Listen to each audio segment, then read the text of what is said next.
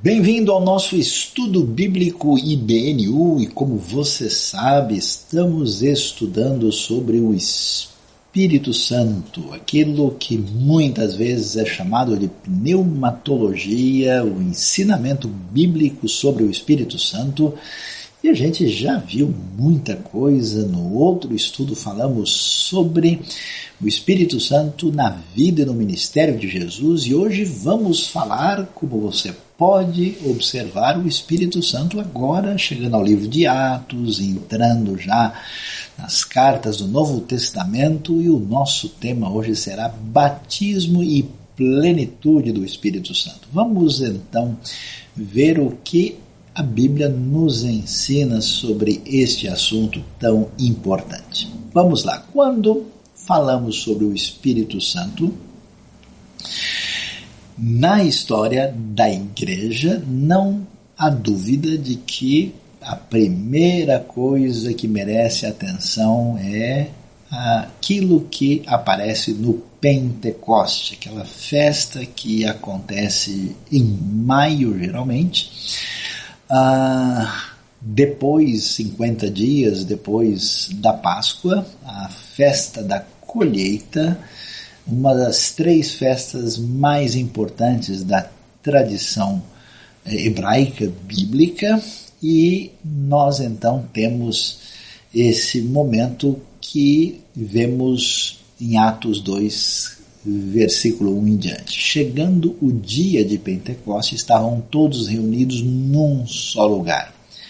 De repente veio do céu um som como de um vento muito forte e encheu toda a casa na qual estavam assentados. E viram o que parecia línguas de fogo que se separaram e pousaram sobre cada um deles. Todos ficaram cheios do Espírito Santo e começaram a falar noutras línguas conforme o Espírito os capacitava. A descida do Espírito Santo no Pentecoste inaugura o que nós podemos chamar de a era do Espírito, porque Jesus tinha muito bem já orientado os seus discípulos, você sabe, João capítulo 16, que um dia esse consolador, esse conselheiro, aquele que é chamado Paráclito, que devia estar ao lado para orientar, que faria a comunidade do povo de Deus se lembrar de tudo que Jesus havia ensinado. Agora está presente e esse grupo de seguidores de Jesus, nós vamos ver ali 120 pessoas, tem gente que são judeus que vieram para a festa de diversos lugares e quando eles estão ali reunidos neste momento, nós vemos a descida do Espírito inaugurando esse momento que merece um destaque porque você vê claramente a ação eh, explicitada de Deus Pai no Antigo Testamento, o ministério de Jesus, do Filho, agindo aqui na chegada da salvação e agora nessa caminhada da comunidade da fé, o Espírito Santo merece um destaque, uma atenção maior. Isso acontece em Atos, quando o livro vai dar atenção especial ao Espírito Santo, que é um dos temas mais importantes de Lucas, que é o autor tanto do Evangelho como do livro de Atos. E o que, que você vê na igreja de Atos? Por que, que é importante ressaltar isso? Porque o Espírito Santo não é uma finalidade em si mesmo. Aliás, ele é descrito como alguém que vai agir né, na igreja para glorificar o filho, mostrar a obra do filho. Então, não existe uma ideia de que o espírito chama atenção para si mesmo. Por isso, essa igreja do espírito, que é a igreja de Atos, tudo que você vai ver está sendo conduzido pelo espírito, para quê? Para cumprir a missão que Jesus deu aos seus discípulos, que eles deveriam levar a mensagem de salvação a todas as nações, por isso a igreja do espírito é a igreja missionária. E que também, não é porque ela é do espírito, ela funciona de maneira uh, desregrada, confusa, perdida, ela também é uma igreja estratégica ao mesmo tempo. E, portanto, a ênfase clara é que em Atos, desde o Pentecoste, essa mensagem pregada por Pedro diz que essa palavra, essa mensagem de salvação é para quem está ali, mas também para os seus filhos, os seus descendentes, para quantos aqueles que o Senhor Deus chamar, nós temos o Espírito agindo na direção dessa concretização da missão. E olha o destaque que Atos apresenta na direção do Espírito. Temos as figuras de Pedro, Filipe e de Paulo. A mensagem mandada aos judeus, aos samaritanos e aos gentios. Foco em Jerusalém, em Samaria e nos confins da terra, porque Atos 1,8 deixa claro que eles receberiam poder quando descesse o Espírito Santo, e eles seriam testemunhas de Jesus em Jerusalém e Judeia, Samaria e confins da terra. E você vê Atos de 1 a 5, de 9 a 12, com foco na pessoa do apóstolo Pedro, Atos de 6 a 8, Filipe com o ministério ali em Samaria e depois os confins da terra, chegando até Roma, Atos 13, 28. Então veja só aí a extensão do Império Romano na época do primeiro, na transição para o segundo século. Essa área maior que você vê aí relativamente rosada é a área da época propriamente do Novo Testamento, depois no segundo século a ampliação do império, mostrando a sua força, pujança, o seu poder, é ampliado depois na época do auge, época do imperador Adriano, no começo do segundo século. Este evangelho, sob o poder do Espírito, nessa ligação e conexão com a missão, ele se espalha poderosamente saindo de Jerusalém, Judéia, começando a crescer nas regiões ali da Síria, indo até o Egito, chegando na região da Anatólia, finalmente atingindo a área da Grécia, também chegando finalmente a Roma e depois se expandindo por outras partes do império. Tudo o que está acontecendo tem a ver com o que as escrituras hebraicas nos tinham dito anteriormente. Por isso vale a pena ver a profecia de Joel, Joel, profeta menor, de um livro pequeno no Rolo dos Doze, um livro de apenas três capítulos. Ele anuncia, depois de uma praga de gafanhotos, que a bênção de Deus um dia seria derramada sobre o povo, indo além das expectativas. Ele fala de um derramamento do Espírito sobre todas as pessoas, literalmente toda a carne, mas isso quer dizer todo tipo de gente. Isso seria o prelúdio do juízo que viria no grande e temível dia do Senhor. No tempo futuro, todos teriam a habitação do Espírito, todos que fossem alcançados por essa palavra divina. Chegaria o tempo quando a profecia viria por jovens e velhos, numa sociedade onde os jovens tinham um papel subalterno, é, e agiria sobre homens e mulheres, num contexto onde as mulheres também tinham um perfil uh, inferior e secundário, e até sobre aqueles que eram livres e também os servos que nem tinham realmente direito como outras pessoas. Ou seja, o espírito seria diferente que você estudou no Antigo Testamento, você viu a habitação temporária, o espírito agindo para algumas missões específicas, agora a coisa é diferente. A salvação finalmente haveria de chegar, pois todo aquele que invocar o nome do Senhor será salvo capítulo 2, verso 32, nessa profecia de Joel. E aí, o que, que vemos? Exatamente isso sendo mencionado no Pentecoste. Na mensagem de Pedro, destaque para versos 17 e 18 do capítulo 2. Nos últimos dias, que últimos dias? Que começam na época do Novo Testamento, estão presentes na época eh, do próprio Jesus, mas se estende até a consumação dos dias, até o tempo final. E esse momento do Espírito já chegou agora com o Pentecoste. Então ele diz que, diz Deus, derramarei do meu Espírito sobre todos os povos, todo tipo de gente. Os seus filhos e as suas filhas profetizarão, os jovens terão visões, os velhos terão sonhos. Sobre os meus servos e as minhas servas derramarei do meu espírito naqueles dias e eles profetizarão. Chegou a hora dessa habitação especial do Espírito na comunidade da fé, nesse grupo que é chamado de Pedras Vivas, esse templo feito de gente que adora Deus e que não depende de um lugar específico para ser essa comunidade da fé.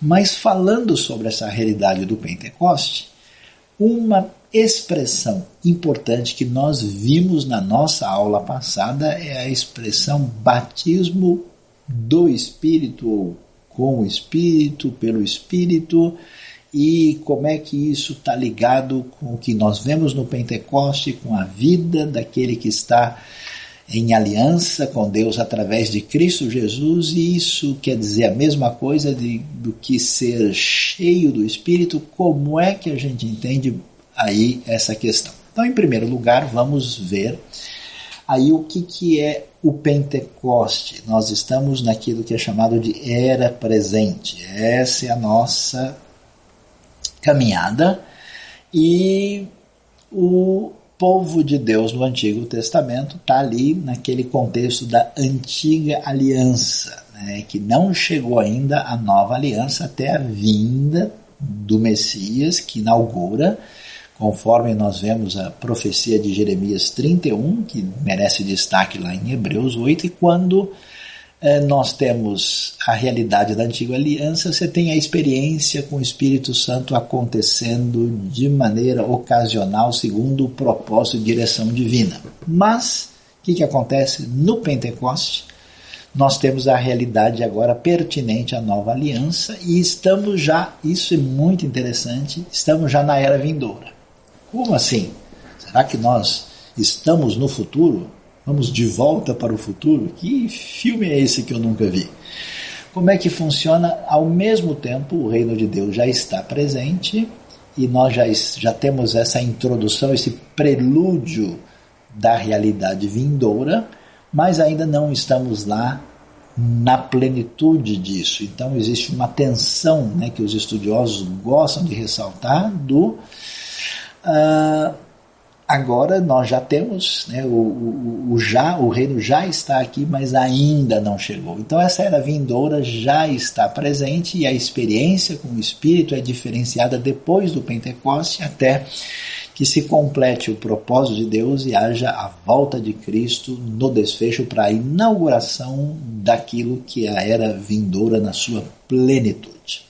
E entendendo isso, nós vamos ver que o Pentecoste é um acontecimento único. Não é possível acontecer em vários Pentecostes. Assim como não é possível existir em vários calvários, não é possível existir em várias entregas da lei. Né? É, um, é, é um fato único na história da fé e que precisa ser percebido desta maneira. Pensando sobre então, aquilo que aparece nesse contexto, a questão do batismo e plenitude do Espírito, pergunta que se levanta, porque nós lemos no Pentecoste, a gente sabe que os discípulos já conheciam Jesus, tinham crido nele, a pergunta que tem finalidade prática para nós: será que existe um batismo no Espírito após a conversão? Devemos perguntar se batismo no Espírito ou do Espírito é o mesmo que ser cheio do Espírito Santo. Como é que a gente entende essa questão tão importante para a caminhada da fé cristã? Vamos lá. Nós estudamos, quando vimos na nossa aula passada, a, o Espírito Santo no ministério de Jesus. E vimos que os quatro evangelhos destacam essa expressão batismo com o Espírito do Espírito. E Mateus 3,11 diz: Eu lhes batizo com água para arrependimento, mas aquele que vem depois de mim é mais poderoso do que eu, cujas sandálias não sou digno de levar, ele os batizará com o Espírito Santo e com fogo. Lembre-se bem, Espírito Santo significa receber de Deus aquele que tem a ver com o poder de Deus no contexto da nova aliança, da realidade da comunidade da fé, e a rejeição disso envolve juízo, por isso com fogo é paralelo, ainda que no Pentecoste tenham surgido línguas como que de fogo que ressaltam o poder de Deus e a ideia de purificação, ainda que eles tenham falado em outras línguas, mostrando aí uma inversão naquilo que envolve a maldição de Babel, quando as línguas foram confundidas, agora a diferença das línguas não impede o agir de Deus, agora transborda-se o reino para as nações, conforme a expectativa que existia para Israel ser essa luz para os povos, ser testemunha para as nações, ter esse papel sacerdotal. Então, esse batismo com o Espírito envolve essa chegada do Espírito e essa ação do Espírito dentro do corpo de Cristo. Portanto, vale a pena entender que o Novo Testamento faz uma distinção. Não é verdade que batismo do Espírito no Novo Testamento, ou batismo com o Espírito, é a mesma coisa que enchimento. Interessante que isso pode confundir um pouquinho, porque a expectativa é que vai acontecer um batismo do Espírito, ou seja, o Espírito vai vir, vai fazer essa ação introdutória na história, vai trazer, ao mesmo tempo, quando faz isso, produz o enchimento sobre os discípulos e essa comunidade do corpo de Cristo é a comunidade do Espírito. Mas veja que as frases não serão sinônimas no Novo Testamento. Vale a pena dar uma olhada, por exemplo, em 1 Coríntios capítulo 12, verso 13, onde lá faz referência àqueles que são da comunidade dos discípulos de Jesus, e o texto diz que todos fomos batizados no Espírito ou pelo Espírito num só corpo. Então, o batismo do Espírito parece nitidamente relacionado com o fato de quando o espírito passa a integrar a realidade da vida da pessoa que recebe a Cristo, que crê em Cristo. Quem não tem o espírito de Cristo não pertence a Cristo.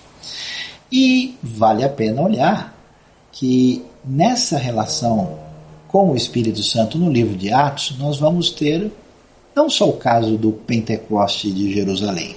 Você tem Atos 2, Atos 8, Atos 10, que também é discutido no 11, Atos 19. As experiências do livro de Atos precisam ser entendidas para que a gente não pense que cada uma delas talvez se transforme numa espécie de diretriz doutrinária. Vamos dar uma olhada? Preste atenção e acompanhe comigo. Veja lá. Em Atos 2, nós vemos Deus usando o apóstolo Pedro e agindo também naqueles que são os 120 discípulos, e são ali batizados no Espírito, introduzidos nessa comunidade da fé pelo poder do Espírito, somente judeus. Você vê que é o Espírito Santo que age. E ali nós temos o início dessa igreja propriamente de maneira concreta e encarnada. A gente pode discutir se a igreja é, é, ela tem início só aí, ou ela tem início antes, ela tem início antes da fundação do mundo, são enfoques diferentes, é uma discussão desnecessária, mas a igreja propriamente dita passa a ter uma ação concreta, a partir daí o povo de Deus está lá. E nós vemos o poder para anunciar as grandezas de Deus na linguagem do próprio texto. Mais para frente, nós temos um grande desafio. Ninguém imaginaria nesse ambiente que os samaritanos, que eram um povo misturado de israelitas com não israelitas, que teve um caminho próprio de separação da tradição judaica, virou um grupo religioso, até de certa forma competindo aqui. Eles agora recebem a visita dos instrumentos Pedro e João, e o Espírito Santo vai agir com poder para o quê? Incluir na igreja os não-judeus, que são os primeiros não-judeus, os samaritanos, para promover a unidade na igreja. Porque esse evangelho, então, veja que ele vai seguir Atos 1:8, né? Jerusalém, Judéia, Samaria e confins da terra. Então, o Pentecoste samaritano tem esse foco, esse objetivo, por isso ele é peculiar. Depois nós temos a história de Cornélio com os seus parentes e amigos ali na visita de Pedro e outros irmãos que estão com ele ali, vindos de Jope, lá em Cesareia, eles encontram Cornélio, e agora Cornélio é o primeiro completamente separado da tradição judaica, um gentil, um centurião romano que vai receber a mensagem da salvação e agora nós vemos mais uma vez a ideia de promover a unidade na Igreja de Cristo, onde você tem né, judeu, samaritano e gentil incluído. E o único outro exemplo, e agora por meio da ação direta do ministério do apóstolo Paulo, temos 12 discípulos da região de Éfeso, nos quais o Espírito também vai agir poderosamente, e eles são pessoas que estão no meio do caminho sem ter entendimento da nova aliança. Eles nem tinham ouvido falar que existia Espírito Santo. Eles parecem ter conhecimento apenas do Antigo Testamento, ouviram falar que o Messias chegou, mas a coisa está meio confusa. Essas pessoas que estão nessa situação também são incluídas, aqueles que, digamos assim, no sentido mais completo, pareciam não terem chegado à plenitude da revelação que chega no Novo Testamento. Então aí você entende que esses textos não são textos que estão escritos para dizer, olha, aconteceu isso com fulano, então amanhã vai acontecer comigo. Eles têm um propósito no livro de Atos que deve ser bem entendido.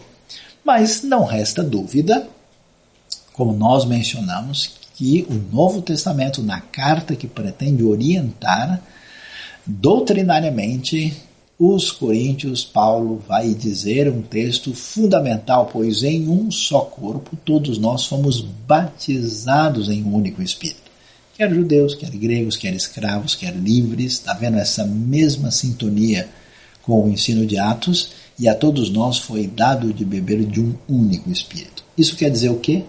Que não existe pessoa que é discípulo de Jesus verdadeiramente convertida a Cristo sem o Espírito Santo.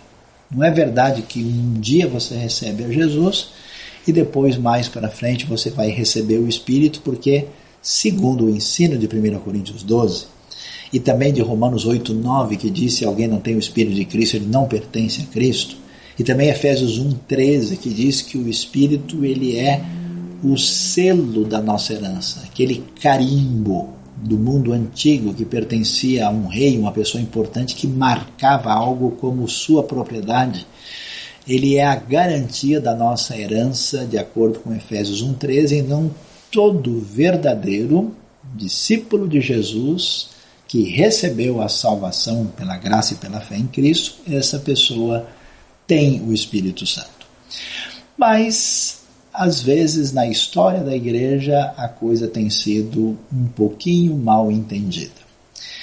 Nós temos muitos queridos irmãos na fé de diversos grupos, e entre eles estão os nossos queridos irmãos da tradição pentecostal, muita gente muito dedicada, que ama Deus, serve a Deus, e no pentecostalismo tradicional nós vemos um caminho interessante. As pessoas tiveram muitas experiências profundas com Deus e experiências com o Espírito Santo. Às vezes aparecem algumas experiências estranhas que não se encaixam na descrição bíblica. Mas o problema que essa tradição com tanta experiência, na hora de tentar fazer a conexão com o ensino bíblico, chegou a algumas conclusões que merecem uma reavaliação a partir do texto bíblico, como as outras ah, também vertentes da fé precisam reorientar os seus caminhos pela palavra. Então, qual foi o raciocínio que foi apresentado nessa tradição? Os discípulos de Jesus eram crentes e foram orientados a esperar o batismo no Espírito, conforme é dito lá em João capítulo 20, né? e também no começo de Atos, capítulo 1. O batismo foi evidenciado como falar em línguas, conforme nós vimos no próprio livro de Atos o que aconteceu quando eles receberam aí o Espírito no Pentecoste. Os cristãos hoje, segundo se pensa, assim como os apóstolos, devem pedir a Jesus um batismo no Espírito Santo. Então a ideia é que, do jeito que aconteceu no Pentecoste, isso seria uma referência aquilo que deve acontecer na vida de todas as pessoas. E assim, na tradição pentecostal, surgiu o que a gente chama de segunda bênção a necessidade dessa experiência poderosa de batismo do Espírito, que tinha o objetivo de dar poder para testemunhar uh, e o poder de falar em línguas e ter manifestações especiais da parte de Deus. Como é que a gente pensa sobre isso? Essa ideia, ela pode ser à primeira vista assim entendida quando se lê só o texto de Atos, capítulo 2, e aqui nós não estamos negando as experiências, a pergunta é como é que as experiências se encaixam no ensino do Novo Testamento. É, surge um problema complicado aqui. Uma vez que a gente tem uma comunidade da fé, de cristãos, que um grupo é batizado no Espírito e o outro é um cristão comum, a gente cria duas classes de pessoas, de gente que está numa posição espiritual diferenciada. E esse tipo de ideia de duas categorias não é a proposta que você vai encontrar no Novo Testamento. Aliás, acho que a grande dúvida que deve ser levantada é se existisse de fato uma experiência análoga ao Pentecoste que seria impossível da gente perder, por que, que nenhuma carta, nem de Paulo, nem de nenhum outro apóstolo diz, pessoal, vocês não podem deixar de procurar essa experiência porque ela é vital para a vida cristã de vocês.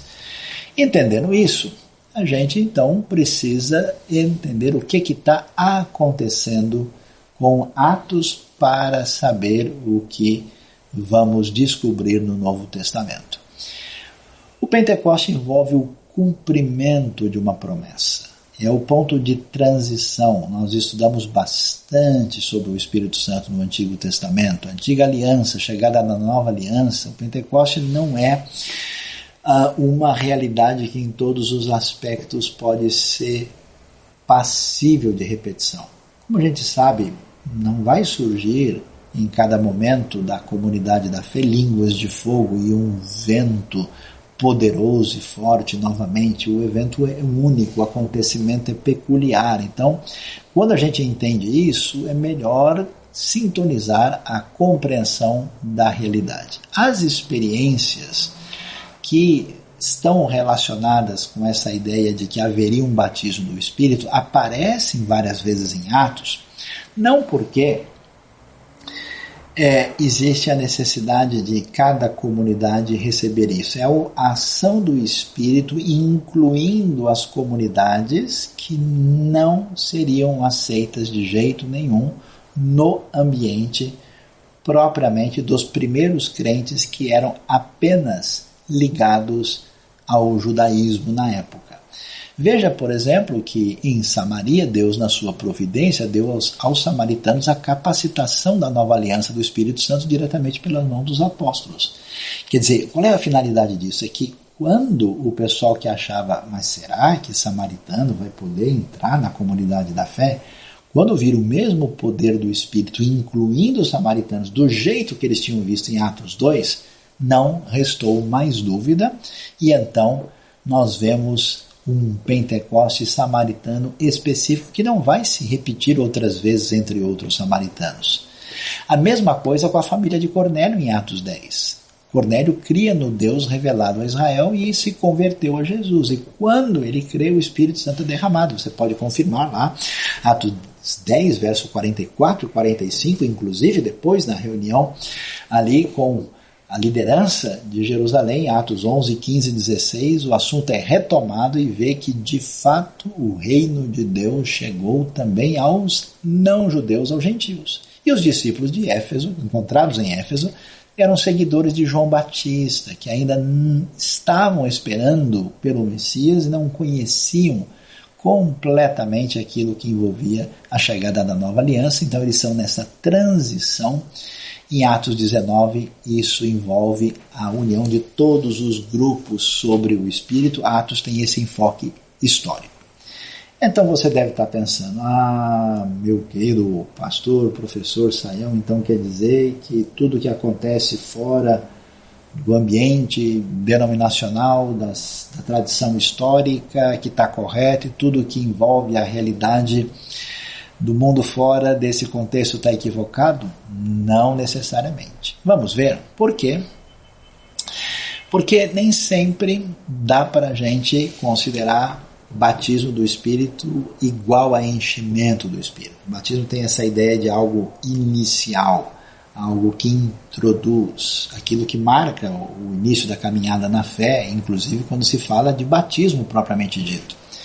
Mas enchimento do Espírito, por exemplo, se você ler Atos 2, você vai ver que eles foram cheios do Espírito Santo. Não está enfatizado ali é, batismo ou foram batizados no Espírito ou pelo Espírito, nem no Pentecoste. Mas é interessante que esses discípulos eles tinham recebido esse enchimento do Espírito em Atos 2. Surpreendentemente, em Atos 4, vai aparecer a ideia de que eles foram cheios novamente. Ou seja, depois de orarem, tremeu o lugar em que estavam reunidos, todos ficaram cheios do Espírito Santo e anunciavam corajosamente a palavra de Deus. Veja só que coisa interessante. Tanto em Atos 2 como em Atos 4, o foram cheios ou ficaram cheios aparece na forma verbal grega chamada auristo. Isso quer dizer que esse enchimento aconteceu de uma vez. Então, no Novo Testamento, você vai ver essa evidência de que a obra de Deus é feita por pessoas que experimentaram um enchimento num determinado momento, né? É que a gente pode chamar pontual do Espírito. Atos 4 não fala de um outro Pentecostes, mas o enchimento acontece. O que significa isso? Que Deus, na sua soberania e na história da espiritualidade dos cristãos, você vai ver muita gente dando testemunho de que tiveram uma experiência especial de capacitação, de consolo, de poder do Espírito nas suas vidas. Vai ver aqueles que tiveram experiência poderosa em grandes avivamentos que aconteceram na realidade brasileira, na realidade europeia, na Ásia, com destaque para a Coreia, China, ah, também na América do Norte, na África. Muitas são as histórias da experiência de poder. Então é possível que muita experiência que muitas pessoas têm, estejam elas num contexto que a gente chama rotuladamente de pentecostal ou tradicional ou de qualquer outro nome, tenham tido experiências verdadeiras e profundas com Deus de enchimento do Espírito, a semelhança de Atos 4:31. Só que isso não é exatamente uma doutrina, isso não é um padrão, isso não é a repetição de Atos 2, isso não é um paradigma que vai ser igual para todo mundo. É importante entender esse cenário. Porque quando o Novo Testamento quer nos ensinar sobre aquilo que é a diretriz maior de enchimento do Espírito, vale a pena ver o que nós temos em Efésios capítulo 5. Veja lá o que, que o texto diz. Aqui sim, nós temos uma diretriz maior que vai além das experiências pontuais que são muitas vezes autênticas e têm a ver com propósitos de Deus. Mas Atos é diferente do enfoque de Efésios. Veja lá o que Efésios 5 diz. Portanto, não sejam insensatos, mas procurem compreender qual é a vontade do Senhor. Não se embriaguem com vinho, que leva à libertinagem, mas deixem-se encher pelo Espírito. O mundo antigo gostava de procurar no vinho uma libertação para os momentos de adversidade da vida, para buscar uma alegria, é uma espécie de escapismo, assim como se faz no mundo marcado pela dependência do entretenimento. E Paulo diz: olha, não vão atrás de encher a cara com vinho, vocês não vão ganhar nada com isso. Isso leva a perder a cabeça.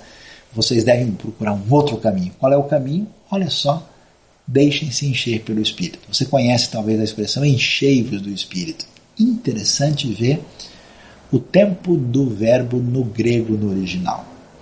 Aqui nós temos uma forma que é participial, então dá uma ideia em português de gerúndio, e uma forma passiva. É como se pudéssemos traduzir literalmente: deixem-se ir enchendo pelo Espírito, falando entre si com salmos, hinos e cânticos espirituais, cantando e louvando de coração ao Senhor, dando graças constantemente a Deus Pai por todas as coisas, em nome de nosso Senhor Jesus Cristo. Essa comunidade que adora, adora em diversidade, adora como expressão de alegria e gratidão, ela precisa entender que o enchimento do Espírito não é só uma experiência pontual, é uma abertura na vida para o controle do Espírito no nosso coração. Nesse sentido, uma experiência específica não basta na vida cristã.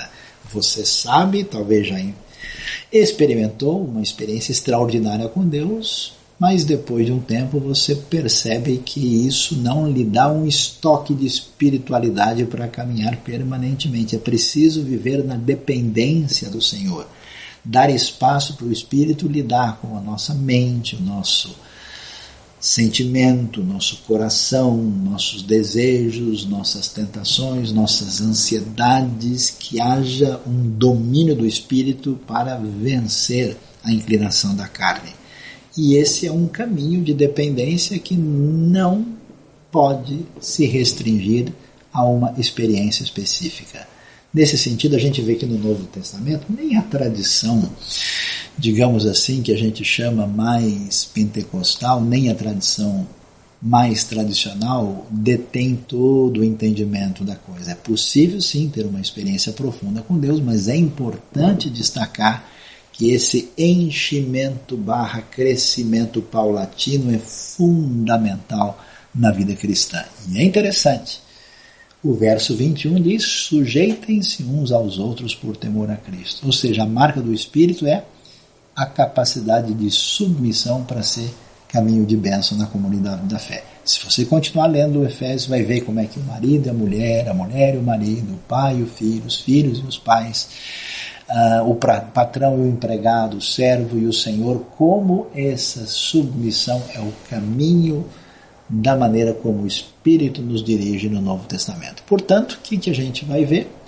O enchimento do Espírito, essa plenitude do Espírito, muito além do que uma experiência poderosa, com línguas ou com uma manifestação especial, envolve dar lugar ao Espírito de Deus preenche o coração mais do que o vinho. Uma pessoa cheia do Espírito é uma pessoa grata, feliz, segura, com o seu coração de equilíbrio, alegria e dependência de Deus. E isso é a vontade do Senhor. Deus abençoe a sua vida, abençoe o seu coração e que a gente cresça na dependência do Espírito. Na próxima aula vamos caminhar mais profundamente estudando também os dons do Espírito Santo nós nos encontramos lá. Que o Senhor nos abençoe. Você foi abençoado por este vídeo, por esta mensagem? Inscreva-se no canal, aperte o sininho e você ficará sabendo das novas mensagens e reflexões da IBNU.